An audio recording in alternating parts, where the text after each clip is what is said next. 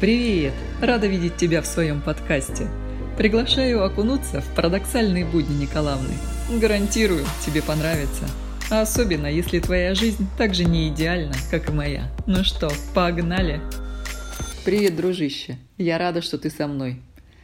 Меня зовут Найданова Ирина, и я предлагаю не тратить время попусту, а начать серфить по волнам воспоминаний. Начну, как водится, с темечка, то есть с детства – Именно так тебе будет проще подготовиться к основным событиям моей уже взрослой жизни. Небольшое предисловие. Мое первое осознанное воспоминание. Я сплю, вижу какой-то сказочный сон, и сквозь пелену сладкой неги доносится мамин ласковый голос. «Ирунчик, Серунчик, пора вставать, в садик опоздаем». Простите, как? Сирунчик? Мам, ты серьезно? Уже тогда я стала догадываться своим детским умишкой, что проживу неординарную, полную парадоксов и курьезных ситуаций жизнь. Потому что причин для подобного прозвища было ну не больше, чем у других, я вас уверяю. Все последующее повествование тому яркое подтверждение. Вы получите неопровержимые доказательства моей чудо жизни – а приятным бонусом станут положительные эмоции от теплой улыбки до погружения уже в свои собственные воспоминания. Ведь абсолютно точно каждому есть что вспомнить. Сто имен хамелеона. Но уж коль сырунчика-серунчика начала, то грех не продолжить. Заодно исподволь познакомлю вас с членами своей семьи. Но не одна же я проживаю свою комедию «Жизнь». Есть еще персонажи, украшающие мою реальность. Например, моя мама, Людмила Васильевна. Она до сих пор иной раз называет меня Ирунчиком-Серунчиком. И учитывая, что мне, на минуточку, уже 47-й годок, то не за горами те времена, когда я начну свое триумфальное возвращение к детским реалиям. Стану для начала Ирунчиком-сыкунчиком после каждого чиха или приступа кашля – ну а после... Ой, тьфу -тьфу -тьфу. Наша бабуля в быту Баптуся, царствие небесное, называла меня Николавна. Вот так по-взрослому, без всяких там. Частенько она говаривала. «Ой, ну что за жизнь началась, Николавна? Ну как ступну, так сыкну!» Так что, в принципе, в принципе, морально к подобной перспективе я готова уже лет 40 и внимательнейшим образом слежу за новинками в области женских прокладок.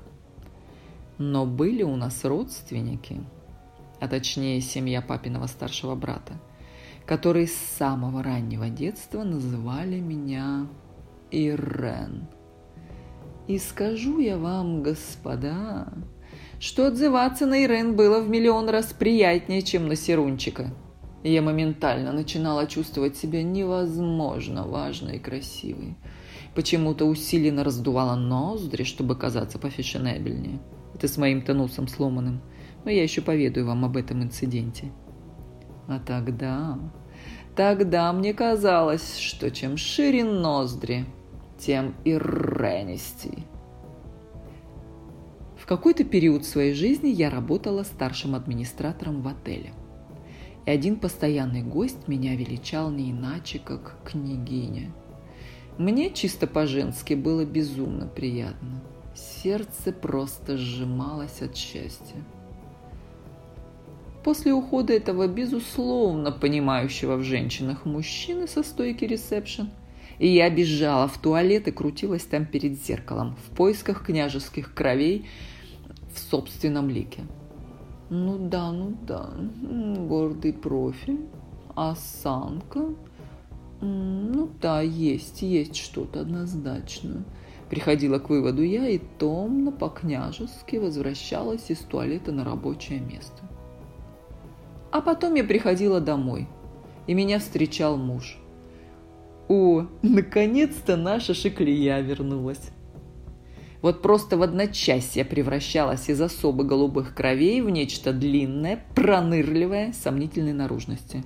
Кстати, знакомьтесь по пути, мой муж Александр. Еще он любит меня называть Иринушка. Вот вроде бы мило и душевно, да? Но почему-то мне сразу хочется повязать платок, закинуть на плечо грабли и идти в поле сено ворошить. Или еще одно ласковое прозвище от него же. Унька. Нет, ну как бы все понятно, что из-за гривы моих пышных волос. Но когда тебя называют именем кобылы... Однажды я не выдержала и спросила. Ну почему Унька-то, Саш? И оказалось, что это была самая красивая лошадь в его деревне. Вот так-то, девоньки. Мотайте на неэпилированный ус. Если выходишь замуж за парня с деревенскими корнями, будь готова к подобным ласковым прозвищам. Ну и бонусом к появлению дачи с грядками. А то ли дело я. Когда мы с ним созваниваемся, то каждый божий раз у меня припасено для него новое приветствие. Алло, мой потрясающий. Алло, мой непревзойденный. Алло, мой умопомрачительный. И так до бесконечности, да с такой страстью в голосе, что трубка плавится. Когда он это слышит, то первым делом смущенно бормочет. «Ой, ну все, давай только без этого». Но однажды, когда он мне позвонил, я была жутко занята и сухо произнесла в трубку. «Да, Саша». На другом конце повисла длинная пауза. А затем муж грустно спросил – «А что, я сегодня совсем обыкновенный?» «Вы это слышали?» «Он, значит, гад, хочет быть умопомрачительным, а я должна век коротать шиклеюй в косынке с граблями». Мораль. Семейные прозвища формируют реальность. Пожестче цензуру, детка. С тобой была Найданова Ирина. Увидимся в следующей части. «Привет, дружище! Я вижу, ты снова со мной?» И скажу тебе честно, этому безумно, просто безумно рада. Напоминаю, что зовут меня Найданова Ирина, и сегодня я тебе поведаю историю про Снежинку, Иуду и мента. Главным летним развлечением моего беззаботного детства было катание на велосипеде. Ну, хотя кого я хочу удивить, я уверена, что ты тоже этим грешил. Трехколесным, но резвом до безобразия. И не беда, что жили мы на пятом этаже дома без лифта. Своя ноша не тянула никогда. Пыхтя я регулярно таскала его то вниз, то вверх. Если очень крупно везло, то помогали мама или папа. А так, сама-сама-сама и никаких тебе претензий. Лет с четырех мне показалось, что рассекать на трехколесном друге уже смехотворно. Папа, недолго сопротивляясь, открутил все лишнее, и у меня появился двухколесный седан, который я разве что в постель не тянула. Во всех возможных случаях более предпочтительным считалось ехать, но только не идти. Падала я часто, больно, и по сей день имею на коленях безобразные шрамы, напоминающие о моей упертой целеустремленности. Однажды мы с мамой пошли гулять. Она идет, а я еду. Секунду-другую педалями кручу, секунду-другую сандалями по асфальту скребу. Ногу, так сказать, набиваю. Путь наш пролегал аккурат мимо магазина «Детский мир». Мама вдруг остановилась и говорит.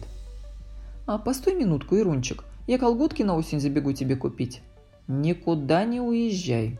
Ты поняла? Я быстро». Моя голова сделала энергичный кивок, означающий «Хорошо, мам». Базара нет. Только она скрылась в дверях магазина, смотрю. Япона ж мать! Из соседних дверей выходит мой одногруппник по детскому саду Саша Шевцов. Да не один, а с родителями. Вот просто подъезжай и сватайся. Ваш купец, наш товар, сам на велосипеде к вам и подъехал. Ну, правда, если уж вести откровенный разговор, то Саша мне никогда особенно не нравился. Ну, не в моем вкусе. Но тут было делом принципа – поразить все семейство Шевцовых просто на повал. Ибо мало того, что уже на двухколесном велосипеде, так к тому же на мне надето новогоднее платье снежинки. Да, представьте себе. Я всегда была против того, что новогоднюю красоту кто-то придумал надевать лишь на пару зимних утренников. Мама, правда, мишуру с блестками отпорола, хотя я долго и энергично сопротивлялась. Но разве можно ребенку победить комплексы взрослых? Да никогда. И так я погнала за Шевцовыми. Сашины родители меня не заметили. Хотя как можно было не заметить мое шикарное белоснежное воздушное платье из тюлевой занавески, я не понимаю искренне, причем до сих пор. Но сам Саша меня засек. Почуяв, что живым, читай холостым, не уйти, если я догоню, этот Иуда изменился в лице и побежал. Родители, соответственно, тоже ускорились. «Врешь, не уйдешь», — думала я.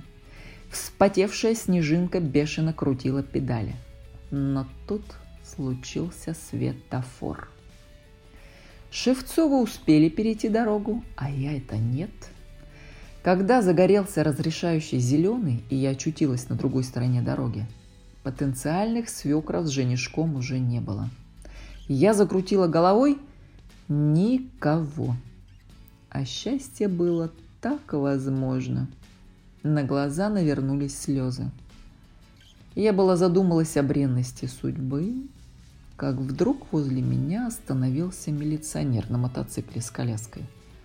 Может быть, из вас кто-то помнит, были такие. И начал задавать дурацкие вопросы. Типа, почему я одна? Да где моя мама? Да часто ли я гуляю одна? Тут уж слезы покатились ручьем и, разглядев под фуражкой добрый взгляд, ну как у крокодила Гена из мультика, ей-богу. Я выложила как на духу и про колготы, и про Иуду Шевцова, и про надломленную гордость Снежинки. Милиционер до последнего пытался сохранить серьезный вид, но в итоге громко рассмеялся. Было понятно, что брошенную женщину, почти невесту в белом новогоднем платье, нужно срочно спасать. Милиционер посадил меня в люльку своего мотоцикла, нахлобучил на голову шлем, накрыл брезентовой шторкой и повез в участок. Сначала он кому-то позвонил. В кабинет пришли еще мужчины, женщины, и в форме, и без. Затем милиционер попросил еще раз рассказать свою историю. Ну, для дела, чтобы маму быстрее найти. И я на бис повторила свою личную версию пьесы «Коварство и любовь». Для верности еще станцевала любимый индийский танец из кинофильма «Зита и Гита». Шлифанула парой стишат. Господа, но какой там Саша Шевцов, когда мне рукоплескала советская милиция? Маме меня вернули с конфетами и почестями. Мораль. И если тебя из-за мужика загребли в ментовку – Снимай костюм снежинки, хватай велосипед и кати от него, пока не поздно. Надеюсь, ты получил удовольствие. Увидимся в следующей части. Привет, ну наконец-то. Я очень-очень скучала. И сегодня я хочу поведать тебе историю про лебедь маму, рака папу и щуку Иру. Ведь ты помнишь, меня зовут Ирина Найданова. Ну слушай, когда родился мой любимый младший брат, он почти полгода оставался незарегистрированным, так как наше немногочисленное семейство не могло прийти к консенсусу по поводу имени. Мы толкались вокруг орущего комочка, громко выясняли, на кого он похож больше, тискали, целовали, но как герой небезызвестной басни про лебедя, рака и щуку не могли между собой мирно договориться о такой мелочи, как имя. Как только начинались семейные прения по данному вопросу, все, Обстановка накалялась до предела, и начинался настоящий батл. Мама в очередной раз нерешительно предлагала имя Сережи. «Неплохо», – без энтузиазма реагировали мы с папой. В свою очередь папа настойчиво пытался втюхать имена Гриша и Аркаша. Мама начинала шипеть, как змея, и морщиться, как шарпей, но громко спорить не решалась надеялась на меня, поскольку я, наоборот, налегала на децибелы и вопила, как ерехонская труба, приводя массу железобетонных аргументов. Ну, например, что с такими именами моему брату в детском саду жизни не будет, потому что такие, как я, будут величать его не иначе, как Гришка, Говнишка и Аркаха-Какаха. «Хорошо», — сказал однажды папа, которому надоели мои вопли. «Твой вариант». У меня вариант был единственный и безумно желанный. Женя Козловский. Имя моего любимого мужчины в саду. Прямо вот так, слитно, целиком и полностью, безраздельный на одном дыхании. Женя Козловский. По моему экспертному мнению, глистоподобный сероглазый худобздей имел самое нежное в мире имя – Женя – и фамилию старичка-тенора Ивана Козловского, отчего голоса в телевизоре я просто впадала в ступор. Такой тихий, нежный, душевный. Послушайте ради интереса. Женю Козловского, несмотря на его субтильность и прозрачность, я любила всем своим горячим сердцем. Ах, эти его огромные глазенки и тихий голос шелест. Когда я подходила к нему, Женя замирал – от ужаса или все-таки от взаимной любви определить я не успевала, так как в самый решающий момент ко мне на стуле, как на белом коне, подскакивал воздыхатель Игорь Юсупов. Вот что значит настырный парень. Ведь не уезжал, пока я не пристраивалась сзади, не, читай, не садилась на коня. Игорек ржал вместо жеребца, и мы уносились в сказку. Уже тогда читалась моя меркантильная натура – в сказку я готова была умчаться даже с нелюбимым. Женя с протяжным вздохом отмирал.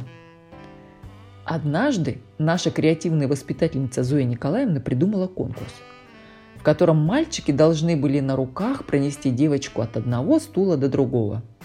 Подобным образом она пыталась привить мысль о том, что женщину с детства нужно носить на руках. Святая женщина! Ко мне тут же подскочил влюбленный в меня Игорек. Богатырь, кровь с молоком. Он готов был носить меня на руках с 7 утра и до прихода родителей. «Не сейчас», – осадила я Игорька. «Меня Женя понесет». И без того голубой от худобы Женя посинел от перспективы тащить втрескавшуюся в него по уши гром бабу. Я была увесистым экземпляром.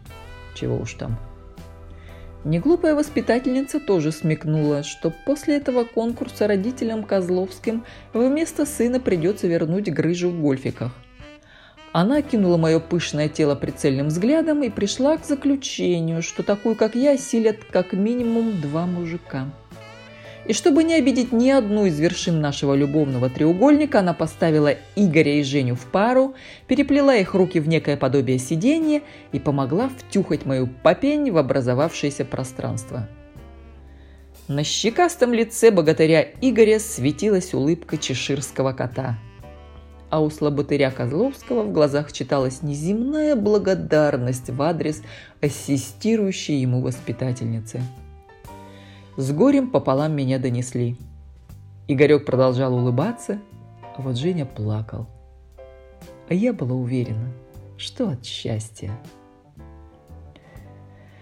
Через полгода уговоров я согласилась таки просто нереально укоротить имя и назвать брата просто Женей. Без Козловского. Прости меня, братишка, за слабость, если сможешь. Мораль. Красивый мужской голос может помутить женский разум в любом возрасте. Мужики, тренируйте связки. А я жду тебя в следующей части. Пока-пока.